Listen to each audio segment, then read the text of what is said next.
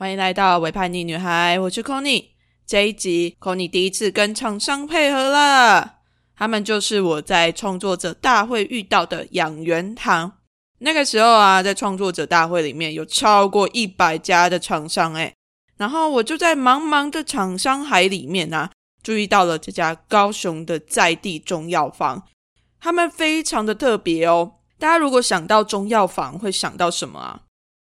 我自己的话，会想到一个很重的中药味，还有一个围着一条红布的小金人，而且它都会几乎是裸体的，有的是真的裸体哦。但是我其实自己还蛮好奇的是，为什么小金人都是男的啊？不知道有没有听众可以帮我回答这个问题，或是你有看过女生的小金人的听众，都欢迎跟我分享哦。好啦，小金人不是重点，我要拉回主题来了。那时候我在创作者大会看到养元堂的摊位的时候，我自己非常的惊讶，因为它跟我自己想象中卖中药的地方差太多了。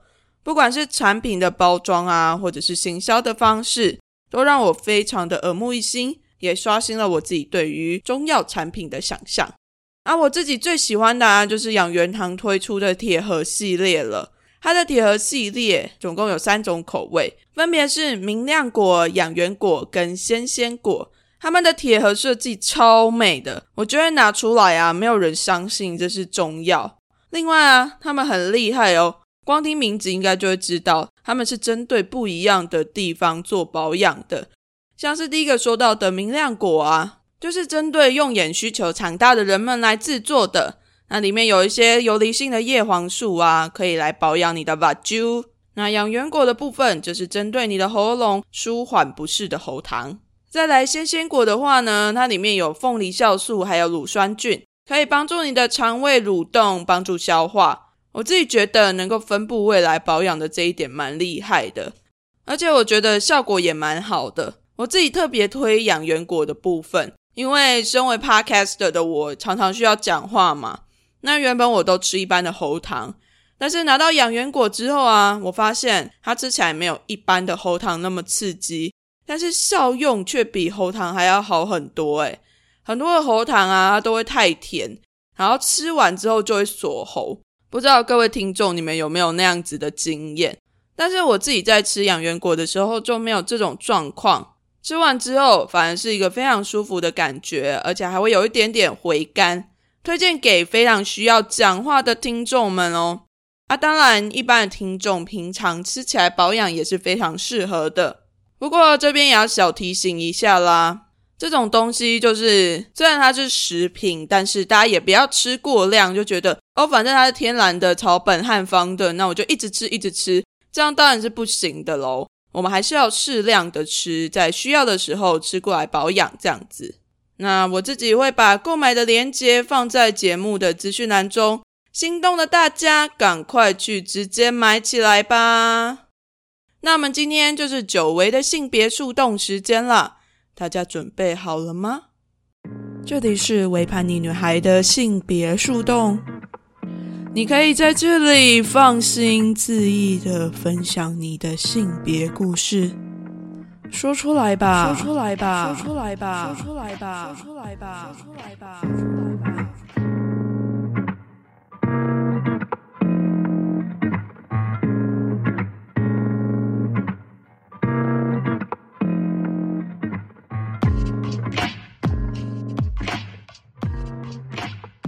欢迎回到性别树洞。我好像非常久没有念性别树洞的故事了。我要赶快来念一下了，因为还有很多很多的投稿等着我在念。那我今天要念的故事呢，就是来自于永儿世界二十几岁的平头女孩的故事。她投稿的类别是性少数的蜜跟基督教的爱恨情仇，是基督教的故事诶。那我们就来听听看永儿想要说些什么吧。以下是永儿的故事：我是平头女孩，也是基督徒，觉得除了生理性别。其他的事情基本上不需要分性别。想分享第一次剪平头时，我家人担心亲朋好友、教会的朋友很保守，设想很多他们会多讨厌我的各种状态，所以我自己也很害怕。但是实际去 A 教会时，发现大家不排斥，而是超级好奇我怎么会想要剪成这样。剪这样的感受是什么呢？那去到了另外一间 B 教会，虽然有一位信仰前辈会推荐女生留长发，一直劝女性留越长越好。但我和他一次一次相处下，他也认识框架可以打破，甚至还帮我祈求，让还未接纳我不符合性别框架发型的人可以逐渐认识我。我还参加 B 教会的敬拜团，站在台前带领大家一起唱歌，然后似乎发现教会的短发生理女性变多了，以前都没有注意到过，后来看过教会出现三四位。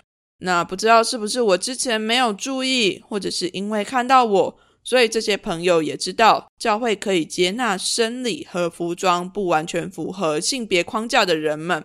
甚至敬拜团的朋友结婚时，还安排我在门口接待参加婚礼的教会会友或是非基督徒的朋友，不会因为我的发型而将我藏起来，不会认为我见不得人，而是把我放在最门口。我也趁机热情招呼客人，让不熟的人也被我的声音、发型差异给吓到了，再去参加婚礼。对不起，我很皮，擦低，让我发现，我愿意站出来的话，奇怪的样子也能变成日常，就不会被说奇怪了。其实奇怪就是少见吧。我就是要到处招摇，让人看看发型可以不被生理性别限制。但家人或亲近的朋友，还是有人担心大家只是场面话，可能话中有话，正在嘲讽，或是担心平头还是不适合女孩子。让我发现他们在乎我，所以设想很多的可能，保护我，避免我犯错，害怕我太奇怪。但其实他们是最恐惧、最辛苦的，他们受限于自己的习惯和对社会的认知。好，以上是来自平头女孩的投稿。那这位平头女孩应该也是我认识的勇儿。我自己是非常欣赏平头女孩这样的做法。如果有一直以来收听我 podcast 的听众，应该就会知道，Honey 本身也是这种乐于成为奇怪样子的人。那我也非常开心，平头女孩的教会是非常支持她的。但不得不说，这真的很看教会啦。我自己的经验反而比较没有那么好，因为我以前也是有在教会聚会嘛。那那个时候我的头发就会比较短，而且是很帅的那一种，再加上我的身高又很高，那个时候啊，我的短发造型就有被教会的组长们关心，他们就跟我说：“你剪这样很帅，没有错，但是你有可能会让教会里面那些比较不懂事的小妹妹们因为你而跌倒。”大家可能不太懂教会里面的那个跌倒是什么意思，我自己会把它翻译成为犯罪。那在这个情境之下呢，他想说的就是，你姐那么帅，如果旁边的那些小妹妹一不小心就爱上你了，那他们就犯了同性恋的罪了。我是不是吃了翻译举落，翻的有点太白话了？不过啊，那个时候是我还非常年轻的时候，就是我的自我认同还没有那么强烈的时候。当时的我反而觉得我自己被当头棒喝了，就觉得说：“哎，对耶，我不可以这样子害别人变成同性恋。”现在我自己就充满了问号，但是我当时真的是这么想的呢。所以后来我又慢慢的把头发给留长了。可是啊，我觉得教会的人不是真的反对我是短发这件事情，而是把反对同性恋的概念藏在关心的言语后面。让你很难不接受他想要表达给你的价值观，然后当时的我就非常直接的把这样的价值观给接受了，是不是很荒谬？看看我也有这种过去，所以人真的是可以改变，而且可以改变的非常非常大的。那说到人可以改变这件事情啊，我自己也还蛮喜欢平头女孩跟那一位一直要女生们留长发的信仰前辈的相处。我真心的很佩服诶，因为如果是我的话，我早就逃之夭夭了。想说天哪，你那是什么奇怪的观念？但是平头女孩就在慢慢的相处之间，就慢慢的去改变信仰前辈的想法。我觉得这真的是我非常缺乏的一个东西，就是当我遇到和我观念不一样的人，我比较常采取的方式反而是放弃沟通，或者是一不小心就会暴怒，然后很没有耐心这样子，而且会一不小心就变成脾气很差的那种晚辈。但我觉得我自己某种程度也是在保持自己的独立性呐，某种程度在保护自己，就是希望自己不要因为太靠近那些观念不同的人而被影响，然后就改变了自己的想法。不过啊，我自己觉得哈，这种我很冲的个性，好像在读性别所之后，有慢慢的被改变了一点，可能是读了一些理论吧。在读了那些理论之后啊，我就发现。原来人们在遇到性别问题的时候，其实都受限在非常多的框架里面，而那些框架一而再、再而三的证明了为什么他们会说出这么多让人感觉到冒犯的话。我自己呢，则在了解到他们为什么会做这些事情了之后，好像比较能够看透人类行为背后的那些原因啦，就。还是会很生气，只是就会有一种释然的感觉，觉得哦，好啦，我终于知道为什么你们会做这种事了的那种感觉，好像有点扯远了。那我再回来平头女孩的故事好了。讲到平头女孩的故事啊，我就会想到我自己听过的蛮多的一个经验，我觉得这个经验应该也是很多人的人生经验啦。但我也不确定是不是因为我身边都是女生，所以我听到的都是女生讲出来这些话。那些经验就是呢，他们会在出国的时候非常自在的穿着一些露肚脐的衣服啊，然后不穿胸罩啊，或是可以非常自然的去尝试不一样的发型，然后觉得自己非常的自由。可是那些女生在回来台湾之后，她们就不敢再继续这样做了。不再喜欢穿那些露肚子的衣服，然后一定要穿胸罩，头发也慢慢的变成原本的黑色，或者是比较没有那么突兀的特殊发型。大家有这样子的经验吗？那大家觉得到底是为什么呢？为什么一回来之后，这些女孩们好像就被绑住了？我自己觉得啊，有其中一个很大的原因，应该是因为回到台湾之后。我们就会遇到太多认识的人，太多亲戚朋友啊，太多知道你的过去的人，就不会像在国外一样，没有人认识你，所以你可以很自在的成为你自己。诶，这样讲起来又有另外一个很有趣的事情，就是自由自在的那个样子才是你真正的样子，但是你回来台湾却必须要把真正的你藏起来。这中间到底发生了什么事啊？好像台湾的社会对于女性的躯体还是有一个非常强烈的束缚。那我觉得这个点可以再扣到接下来，我还想要继续更加延伸的是，台湾太难在街上看到各式各样不同的身体跟外形的人了。每个走在马路上面的人看起来几乎都是一样的，不管是男性或者是女性。我们平常应该还蛮难看到光头。或者是胖胖的肚子露在外面，应该也很少看到有很明显的疤痕，或者是有刺青的身体。我们太少看到有一些奇怪的样子了。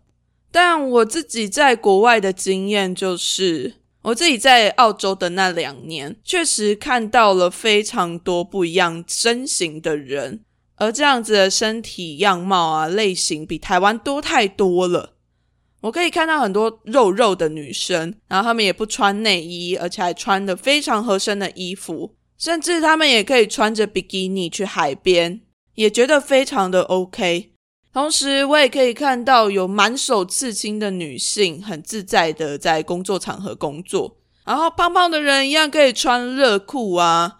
然后头发的话，我逛个超市都可以看到各式各样奇形怪状的发型颜色。粉红色、蓝色、绿色，一大堆有的没有的，这真的是我在澳洲的日常诶所以当我自己在澳洲的时候，我就非常非常自在的去做我自己，因为对大家来说这些都没有什么啊，有什么好大惊小怪的？就像光头女孩说的啊，只要奇怪的样子变成了日常，就不再会被说的很奇怪了。因为大家都很奇怪，所以就没有人再很奇怪了。我觉得这种日常感非常的重要，所以我也非常感谢平头女孩哦。哎，我前面一直都说光头女孩，对不对？好了，人家是写平头女孩，是我的错，我讲的太顺了。光头女孩是我自己之前的一个单集的名字啦。嗯，不小心打了广告了，拍谁啦？平头女孩。但是我真的非常欣赏你能够愿意做这些事情，在日常生活中展现出不一样的性别样貌。挑战那些刻板印象，然后还可以成为教会人们眼中的日常，给你一百分。那我也要鼓励正在收听的你，多多的去尝试各种各样的社会不允许你做的事情，不是指杀人放火那一种啦。我指的是比较像刻板印象的这种东西。当你在挑战那些刻板印象的时候，说不定你就会发现一个全新的自己。非常特别不一样的自己。如果你喜欢平头女孩的故事，欢迎你分享给身边的亲朋好友们。那也再次欢迎大家，如果你有相关的性别故事，都可以投稿到为叛逆女孩的性别树洞。如果你喜欢这期节目，也别忘了到 Apple Podcast 或是 Spotify 上面为为叛逆女孩评分，也可以留言哦。如果你有更多关于这样的挑战刻板印象的故事想要分享，也欢迎到 Instagram 或者是 Facebook 私讯为叛逆女孩，我们也可以一起聊一聊。那这集性别树洞的投稿就到这边，我们下一集再见啦，大家拜拜。